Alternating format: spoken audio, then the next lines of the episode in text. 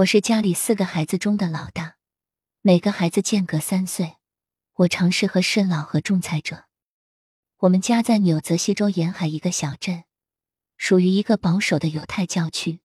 父亲比其他家庭成员更潜心于宗教，他把宗教看得很严肃，就像他看待任何事实一样。孩子的学业成绩是他最大的喜悦，他很容易被家中琐事或冲突惹恼，然后就会撒手不管，由我来调停。虽然这对心理治疗的生涯是极佳的之前训练，但是回忆起来，我宁可童年时不负这么多重担。这因此成为一个严肃的年轻人，一个习惯担负过多责任的人。我母亲总是能适时表达爱意，不像爸那么严肃沉重。她常用一些罪恶训导的观念来吓唬我们。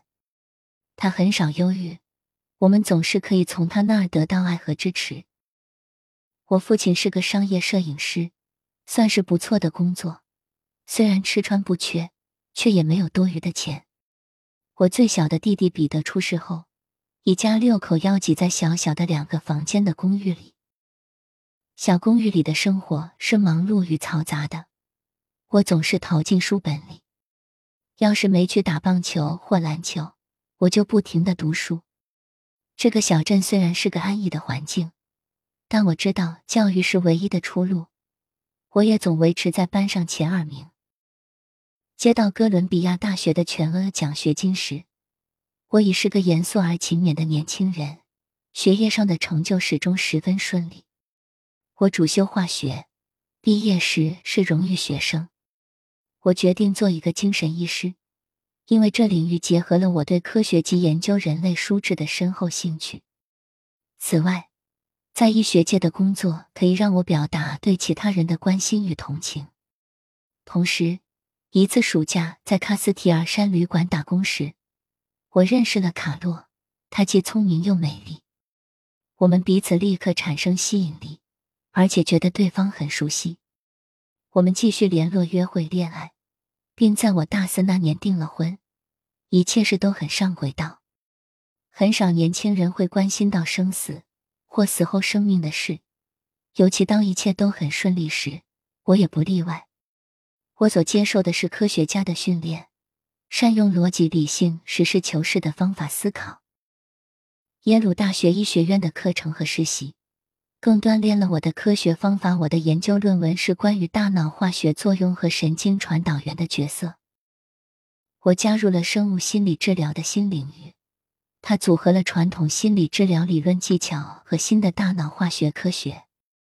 我写了很多科学性文章，在地方和国家的会议上演讲，渐渐成为这领域中炙手可热的人物。我有点偏执、紧张、缺乏弹性，不过这些对于医生来说是有用的特点。我觉得对任一个走进我办公室寻求治疗的人，都已做好了充分准备。然后，凯瑟琳成了阿朗达，一个曾经在西元前一八六三年的女孩。现在她又出现了，比以前显得更快活。我再度担心凯瑟琳也许不愿继续，但是她却渴望在接受催眠，而且很快进入情况。我把花圈投在水上，这是一个仪式。我头发是金色的，梳成辫子。我穿一件棕色织金的袍子和凉鞋。有人死了，某个皇室人员的母亲。我是皇家的仆人，负责准备食物。我们把尸体浸在盐水里三十天，等干了，并把内脏取出来。我闻到了，闻到尸体的味道。在一栋分开的建筑物里，凯瑟琳继续道：“我可以看到那些尸体，我们在包裹他们。”灵魂从上面经过，每个人拿走属于自己的，准备去投胎。他说的话像埃及人对死亡和再生的观念，和我们的信仰一点也不相同。在那种宗教里，你可以带着属于自己的东西。他离开了那室，休息着。过了几分钟，又进入另一个显然是古代的轮回。我看到冰柱垂在一个洞穴里。岩石，他模糊的描述一个黑暗凄惨的地方，现在他看来不太舒服。稍后他形容自己的样子：我很丑，又脏，全身是臭味。然后他又前往另一生。我看到一些房子，积石头轮子的推车。我头发是棕色的，用布包着。推车上有稻草，我很快乐。我父亲也在这儿，他在抱我。是，是爱德华，那个坚持他来看我的小儿科医生。我们住在一个有树的山谷里，院子里有橄榄和无花果树。人们在纸上写字，我看到许多有趣的符号，像字母。人们整天都在写，要弄一个图书馆。时间是西元前一五三六年，土地一片荒凉。我父亲的名字叫网上帕修斯，年份不完全吻合，不过我不确定他不是又在回溯上周的那一世。我让他继续留在那时，但往前推。我父亲认识你，指我。你和他谈着收成、法律和政府。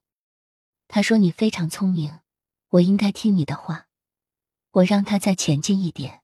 他父亲躺在一个漆黑的房间里，又老又病，周围很冷，我觉得好空虚。他前进到他死亡的时刻。现在我又老又虚弱。我女儿在身边，就在床旁。我丈夫已过世了，女儿的丈夫也在，还有他们的孩子。周围有好些人。这次他的死亡是安详的。他扶起来，扶起来，这令我想到雷蒙·穆迪教授对濒死经验的研究。他的病人也记得浮起来，然后又被拉回自己的身体。我几年前读过这本书，现在打算重看一遍。不知道凯瑟琳在死后还能记得多少事，但现在她只能说：“我扶起来，我把她叫醒，结束了这一节。”我对于任何已出版的有关轮回的科学论文，胃口变得奇大无比，几乎搜遍医学图书馆。我研读艾恩·史蒂芬生博士写的东西，他是维吉尼亚大学精神治疗系的教授。在心理治疗文献方面出版了大量著作，他收集了两千名以上有轮回记忆和经验儿童的安全，其中许多有外语能力，但他们根本没学过，也没去过那些地方。他的案例报告都十分仔细完整，经过谨慎研究。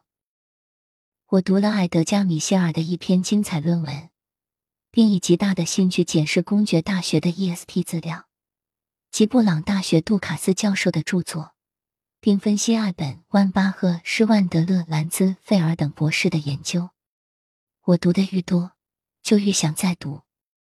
我开始了解到，虽然我认为自己在人类心智各方面都有涉猎，其实懂得还相当不充足。我发现自己很难相信他。凯瑟琳和我，在各自的轨道上，都深深受到此经验的影响。他在情绪上获得改善，我则是扩展了心智的视野。凯瑟琳被他的恐惧折磨了好多年，现在终于感到些许轻松。不论那是真正的回忆还是生动的幻想，我找到一个方法来帮助凯瑟琳了，而且不会就此停下来。在下一次催眠进行前，他跟我讲到一个梦，有关在旧石街上下棋，棋盘上有一个个洞。他觉得这个梦特别的鲜明。现在我叫他往回走，超越时空的限制，回去看这个梦是否在他前世生活中有其根源。我看到通往一个塔楼的石阶，塔上可以俯瞰山，也可以俯瞰海。我是个小男孩，头发是金色的，奇怪的头发。我的衣服是短的棕白色相间动物皮做的。塔上有个男人在守卫。他们很脏，他们在玩一种游戏，像下棋，但不是棋盘是圆形，不是方形。他们拿着尖尖的像匕首样的棋子，插进盘上的洞。棋子上有动物头。克鲁斯顿区，属于尼德兰，约一四七三年。我问他住处的地名，以及是否看到或听到年份。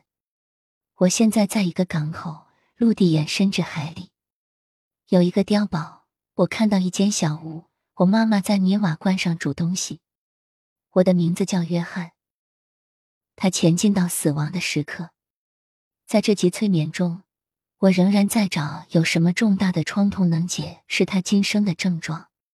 即使这些异常清楚的景象是幻想，我不能确定此点。他所相信或认为的事物仍可能潜伏在意识中，造成他的症状。毕竟，我见过有人深深为梦所扰，有些人记不清究竟童年真的发生过那件事。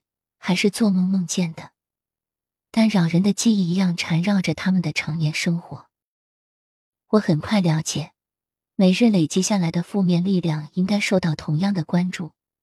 譬如一个病人的严苛自我批评，可能造成比一件重大事故更严重的心理创伤。这些伤害的影响，因为混入了我们日常生活的背景中，更难被一起或驱逐。一个持续自责的小孩。可能和记得某天被严重羞辱的孩子失去一样多的自信。一个平常家里会有庸孙不济的小孩，跟经历一段饥荒时期的孩子对事物有同样的危机意识。